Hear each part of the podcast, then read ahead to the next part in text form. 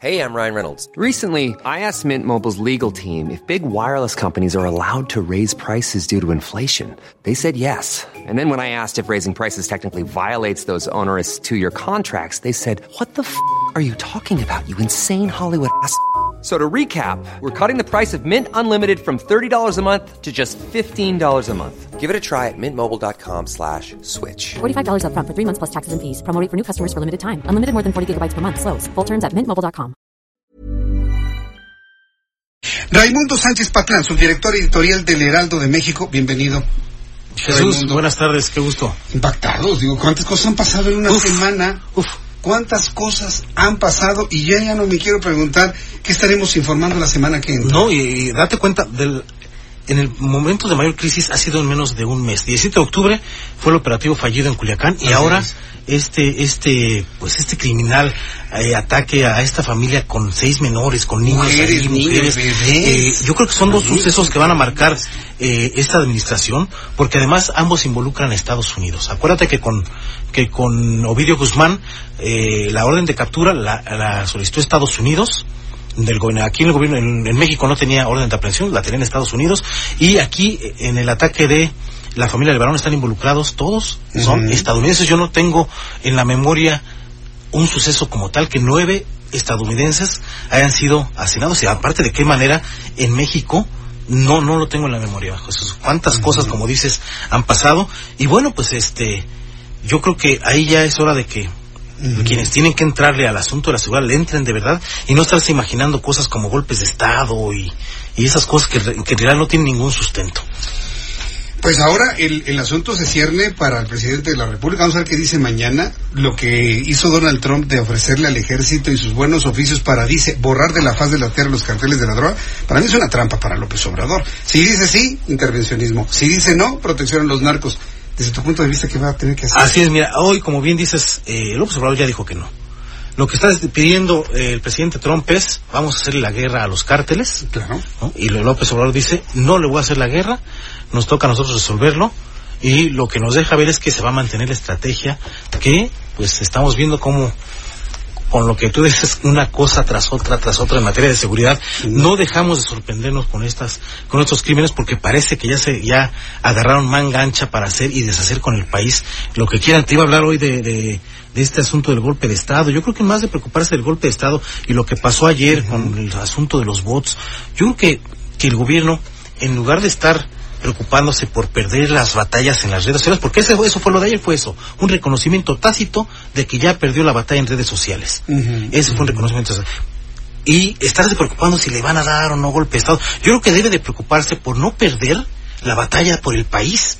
Y, Pues que los, y perder de vista que los verdaderos enemigos del país son estos grupos criminales que eh, pues le están haciendo hoyos grandes a su gobierno. Fíjate que ahora que platicábamos con, ahora que dices que perdió la batalla en las redes sociales, en las benditas redes sociales ya no les dice benditas, ya no les dice benditas, lo único que provocó es que alguien como Tumbaburros lo critica el doble.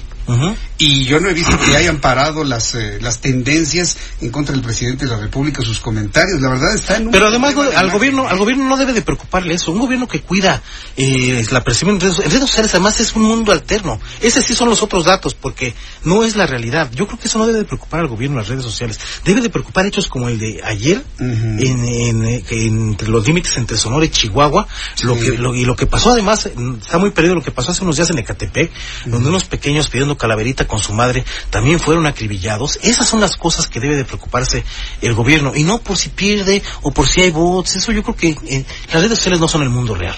Y estarse preocupando por mantener una imagen en, en el mundo real, yo creo que es una apuesta que no nos va a llevar a ningún lado. Hablando de imágenes, imagínate, ahora que hablabas de lo del golpe de Estado, ¿quién en su sano juicio va a sembrar la idea de un eventual golpe de Estado? Imagínate lo que va a pasar con los inversionistas.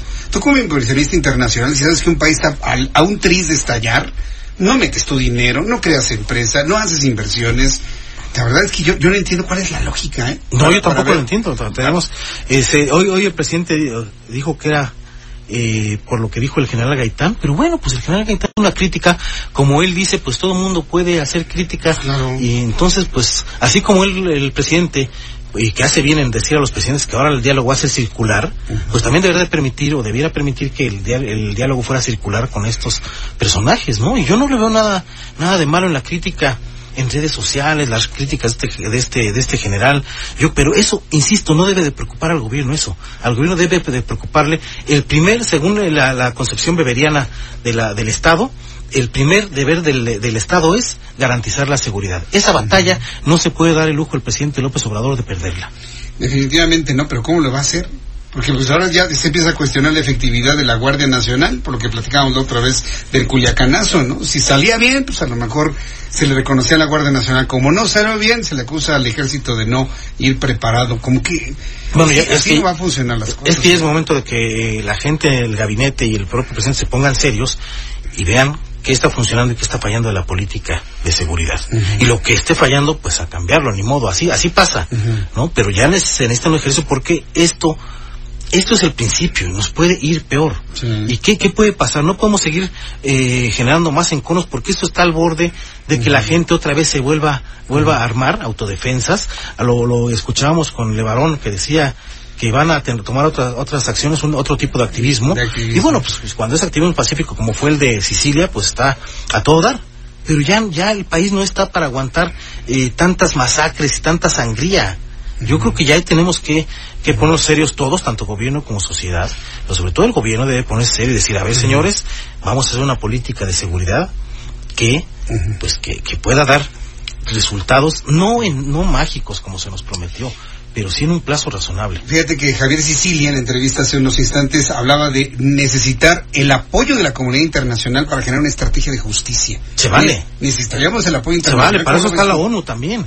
La ONU también da asesorías. Sí. Entonces yo creo que se vale eh, pedir este apoyo. Lo hicieron, lo hicieron en Colombia cuando Estados Unidos los ayudó a acabar con estos grandes cárteles y Colombia pues logró salir del bache en el que estuvo y que parecía imposible salir, como estamos ahora en México. Ahora parece que que que, que está perdida la batalla contra el crimen organizado.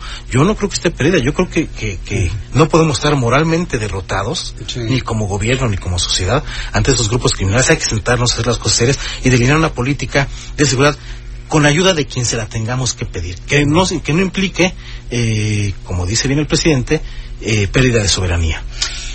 Alfonso Durazo debe, voy a utilizar una palabra de moda que puso Olga Sánchez Cordero, Alfonso Durazo debe pervivir como secretario de Seguridad Pública. Yo creo que se lo toca decidir al presidente. Yo creo que más, más, más allá de si es tal o cual funcionó, yo creo que lo que se necesita es una política de seguridad con fundamentos muy, muy claros y acciones muy, muy precisas.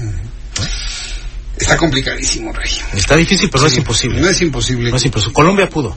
Colombia pudo y acuérdate lo que era Colombia. Sí. Entonces, yo creo que no, que no, no es, no es una, una guerra perdida. Yo creo que no, el gobierno puede estar moralmente derrotado ante este problema. Yo creo que ahí sí debe sacar la casta. Y bueno, es aquí, en estos tiempos de, de crisis y de grandes, grandes, este, pues sí, tragedias, es cuando se conoce si tenemos grandes gobernantes o de qué tamaño son.